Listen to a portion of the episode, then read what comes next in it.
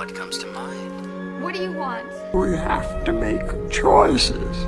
You have to choose. Which one is the right one? What do you want? It's not that simple. What It's... do you want? Make your choice.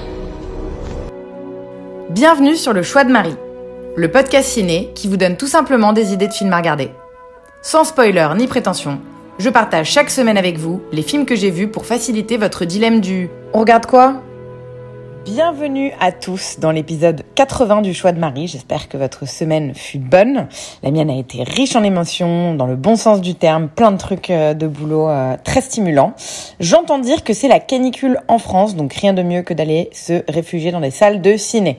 De mon côté, ça a été mi-salle, mi-film maison cette semaine et on va parler de trois films un documentaire, Abercrombie Fitch, une marque sur le fil, un autre documentaire, Fire of Love, un drame pour terminer, Never, Rarely, Sometimes, Always. Ça faisait un petit moment qu'il était euh, dans ma liste à voir Netflix et j'ai regardé le docu Abercrombie Fitch, une marque sur le fil réalisé par Alison Clayman, qui est dispo depuis mi-avril sur la plateforme. Réalisatrice essentiellement de documentaires, c'est le premier film d'elle que je vois. Celui-ci retrace le phénomène Abercrombie Fitch de, la fin en fait des années 90 au début des années 2000 et la façon dont la marque des gens cool entre guillemets a réussi à bâtir son succès sur l'exclusion. Un cas d'étude qui est assez intéressant à découvrir, j'ai trouvé. Le documentaire revient sur l'ascension et la chute en fait d'une marque agressivement calibrée pour les cool kids, à savoir riches, blancs, minces, musclés euh, et, et, et, très branchés, et les ravages en fait qu'elle a commis auprès d'un public vulnérable à ce type de marketing, mais aussi envers ses employés. Un sujet en or à l'heure du politiquement correct et du wokisme. La diversité est à tous les étages. Le sujet est traité euh, formellement, de manière euh, chronologique, essentiellement avec des interviews euh, d'anciens vendeurs, recruteurs ou modèles euh, qui ont bossé pour la marque. Et j'ai appris vraiment pas mal de choses parce que la marque Abercrombie Fitch, elle a surtout connu un succès aux États-Unis dans les années 90-2000. Elle a débarqué en Europe finalement qu'en 2007. Et en fait, à part le magasin emblématique de la 5e avenue à New York, dans lequel j'étais rentrée à deux ou trois reprises, j'avais peut-être un sweat euh, et un t-shirt d'Abercrombie, je connaissais vraiment pas grand-chose de l'histoire de la marque et surtout des scandales qui l'ont entourée. Et il y a vraiment un paquet d'abus dans ce qui a été fait euh, et dit par les gérants de la marque. Donc j'ai été vraiment euh, assez captivée par tout cet aspect-là. Après, sur le, le, le propos un peu global du film, je trouve que c'est un poil hypocrite. Autant la discrimination raciale envers les employés, c'est vraiment hyper choquant, c'est totalement condamnable, il y a vraiment rien de défendable là-dessus. Après, le film focus quand même vachement sur euh, le marketing de l'exclusion. Et je trouve que critiquer une marque vestimentaire qui base son marketing sur l'exclusion, c'est un peu une blague. C'est le principe en fait de toutes les marques de fringues qui cherchent à se démarquer des autres et à donner une histoire un peu nous on est une marque pour les gens cool. Ne rentrons pas forcément dans l'industrie du luxe qui est vraiment euh, un extrême, mais toutes les enseignes de vêtements veulent renvoyer une image différente et au-dessus des autres. Et même au-delà de ça, L'exclusion, c'est le principe même de la vente en général.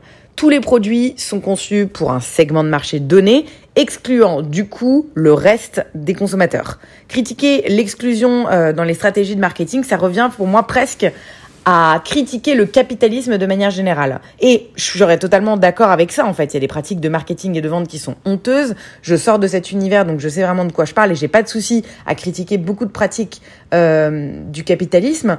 Mais c'est un peu dur de juste pointer du doigt une seule et unique marque qui, euh, bosse sur qui, qui, qui base son marketing sur l'exclusion, sachant que tout le monde fait ça. Vraiment, euh, tout le monde fait ça, c'est le principe même du marketing.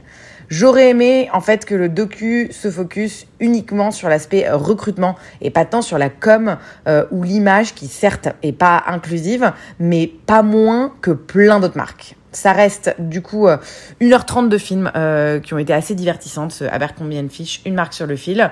Je sais pas si j'irai jusqu'à dire que je le conseille, mais euh, je me suis pas emmerdée devant. Voilà, on va dire ça comme ça à découvrir sur Netflix si vous êtes intrigué et tenté. Direction la salle de ciné pour le deuxième docu de la semaine, Fire of Love de Sarah Doza, dont c'est le premier film en tant que réal, mais qui avait déjà travaillé sur deux docus euh, en tant que productrice. Audrey and Daisy, le premier euh, qui était sur le cyberharcèlement euh, chez les ados, et Une suite qui dérange, qui était la suite du documentaire d'Al Gore. Fire of Love, c'est un film du coup américain qui vient de sortir en salle ici. Katia et Maurice Kraft, volcanologues intrépides, s'aimaient passionnément. Pendant deux décennies, ce couple de Français a parcouru la planète, traquant les éruptions et documentant leurs découvertes. Emportés par une explosion volcanique en 1991, ils laissent derrière eux un héritage qui a enrichi à jamais notre connaissance du monde naturel et plus particulièrement des volcans. À partir de leur spectaculaire image d'archives, la réalisatrice nous embarque dans leur périple aux quatre coins du monde, dans une expérience de cinéma hypnotique, vraiment sur euh, le couple, l'amour, le temps, l'ambition des hommes et des femmes à tenter de percer les mystères de la nature. National Geographic a en partie produit ce docu qui avait euh, du coup une bande-annonce absolument démentielle qui laissait sous-entendre beaucoup d'émotions devant le film.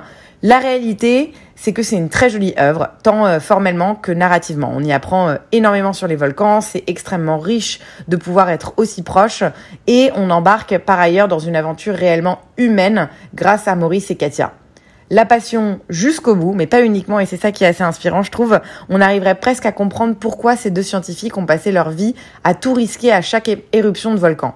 Et c'est pas seulement par passion, c'est aussi euh, quelque chose d'autre. La philosophie en fait du film est tout autre, c'est beaucoup plus triste en un sens, parce qu'ils cherchaient en fait à fuir les comportements des humains dont ils se sentaient déconnectés. Après, je regrette un peu quand même que le film se focalise malgré tout majoritairement sur les volcans et pas plus sur la relation entre Maurice et Katia et leur philosophie de vie. Les meilleures parties du film, c'est clairement celles où on se concentre sur eux. Ils ont l'air intéressants dans leur personnalité, mais aussi dans toutes leurs interactions entre eux et avec les autres. J'aurais aimé en fait en apprendre plus sur eux et un peu moins sur les volcans. Après, ça reste un docu National Geographic, ça semblait logique que ce soit focus nature, mais voilà quel a été mon ressenti.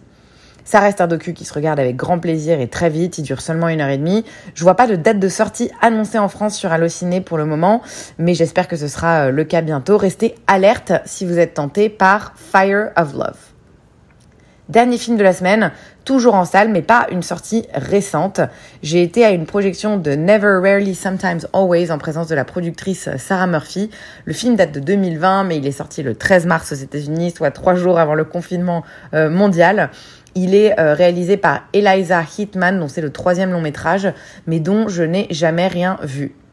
Il raconte l'histoire de deux adolescentes, Autumn et sa cousine Skyler, qui résident au sein d'une zone rurale de Pennsylvanie Autumn fait face à une grossesse non désirée et ne bénéficiant d'aucun soutien de la part de sa famille et de la communauté euh, locale dans laquelle elle vit.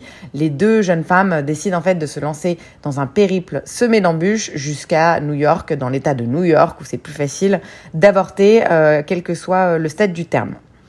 C'est d'autant plus fort de voir ce film maintenant avec l'annulation de l'arrêt Roe ici. Il est franchement très bien fait, évitant euh, tout pathos ou discours euh, féministe idéologique. Au contraire, c'est franchement euh, assez silencieux comme film. les actions et les regards parlant beaucoup plus que les mots. Et Eliza Hitman livre un beau film sans fioriture, inutile, sur un drame auquel sont confrontées de nombreuses jeunes filles. L'avortement, c'est vrai que c'est pas seulement une intervention chirurgicale euh, hardcore, c'est aussi le fruit d'un parcours douloureux dans une société encore trop patriarcale euh, et brutale avec les femmes. Le film appartient du coup euh, totalement à cette nouvelle mouvance, au nouveau cinéma indépendant américain qui ressemble énormément, je trouve, au cinéma européen. au niveau notamment de la composition des plans et du rythme, à une exception près, ça manque un peu de nuance.